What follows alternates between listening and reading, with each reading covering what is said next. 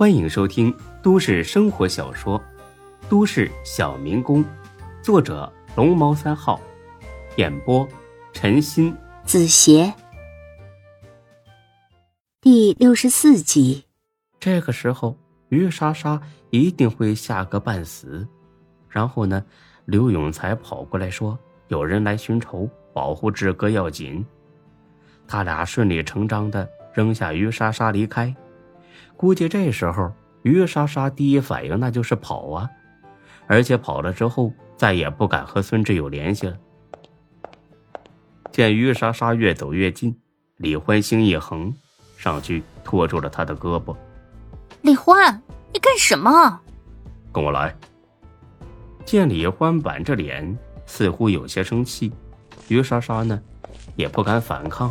跟着他来到了楼梯的拐角处。李欢，你干什么？把我胳膊扭疼了！再这样，我告诉这个去了。李欢拔出了刀子，顶在了他的胸口处。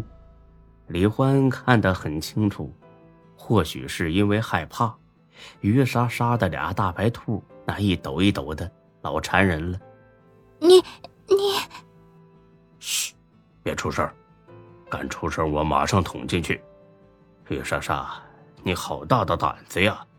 敢背着志哥和别的男人上床，局长很了不起是吧？我告诉你，那个老王八蛋离魏鱼不远了，你也一样。明年的今天就是你的忌日。于莎莎一听，知道自己露馅了，她腿一软，瘫在地上，呆呆的，连话都不敢说了。臭婊子！老子一刀一刀的割了你！说着，他举起刀就要刺。等在楼道外的刘永才瞅准时机冲了过来：“欢子，有人来寻仇了，快保护志哥要紧，以后再收拾这个臭婊子。”李欢听罢，狠狠的看了眼于莎莎，跟着刘永才就跑开了。死里逃生的于莎莎反应倒是快呀。他唰的一下子站了起来，把高跟鞋一脱，光着脚就往楼下跑。刘永才和李欢躲在门后，哈哈的笑了起来：“ 嘿嘿嘿，你瞧着吧，欢子，我估计呀，能把他吓得直接离开这事。哎呀，那样最好了，省得咱们俩再多费劲儿。哎，对了，才哥，他不会去报警吧？哎呀。”他早就傻了，光想着逃命，不会报警的。哎，再说了，就算报警，能把咱俩怎么地？你不就是揣了把水果刀吗？在医院给病人削水果，还犯法呀？李欢听罢，冲着刘永才竖起了大拇指。哎呀，还是才哥想的周到。嘿嘿嘿，那当然啦。不过你小子刚才演的不错啊。他俩正胡吹呢。就听到病房里传来了夏佳琪的惊叫，刘永才吃了一惊：“哎呦我擦！不会是孙志兽性大发，想在病房里把夏佳琪给办了吧？”“啊，不能吧？志哥不是……”没等李欢说完，刘永才就看到有几个手持长刀的人冲进了七零七病房，真的是有人过来寻仇了。时间。回到一分钟之前，刘永才和李欢正为吓跑于莎莎哈哈大笑呢。病房里边，孙志和夏佳琪也是一片的欢声笑语。他俩甚至约好了过段时间一起出去旅游。在孙志看来，这证明夏佳琪已经从心里边认可自己了。就算旅途中什么都不发生。光是这种孤男寡女的结伴而游的经历，对孙志来说，那都是一种极大的收获。他俩正讨论去哪个地方度过这么美好的一段时间呢，孙志就听到门外有急促的脚步声，猛地抬起了头来。自从被砍了之后，他对这种突然响起的动静变得格外敏感了。他的脑子飞速的想了起来。什么人会在医院里一路狂奔呢？重患者的家属，但是七层住的都是一些小伤小病的患者呀，不至于让家人这么慌张。他正想着呢，只见门口探出一张陌生男人的脸。他和孙志对视了一眼，立刻又缩了回去。而这个时候，一股巨大的寒意从孙志背后冒了出来。孙志已经听到了走廊里传来了更多的嘈杂的脚步声，就跟电影中古惑仔冲进病房前的嘈杂声一模一样。他的第一反应是拉着夏佳琪跳楼，但是想起这是七楼，他只得苦笑一声：“佳琪，快藏床底下，不管发生什么事儿都别出来。”夏佳琪正在高兴的说着去旅游的时候要干什么干什么，一时间没明白孙志为何会有这种反应。但是不等他反应过来，已经被孙志抱了起来，塞进了床底。志哥，佳琪，别出声，有人来找我寻仇了，千万别出声。说完之后，他把果篮什么的挡在了床边，站起身来。把床头用的挂吊瓶的铁棍子拔了出来，而与此同时，门口已经被七八个混混模样的人堵住了。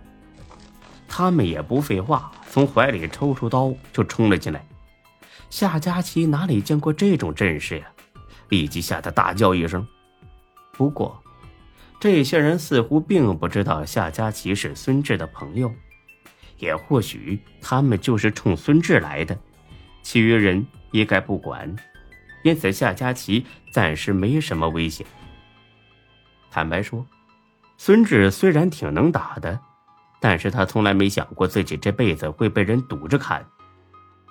前几天在楼道被大鹏偷袭，那次是小规模冲突，而且他反应过来之后就占了绝对的优势，但是今天不一样了。看这些人的架势，不杀了自己不算完呢。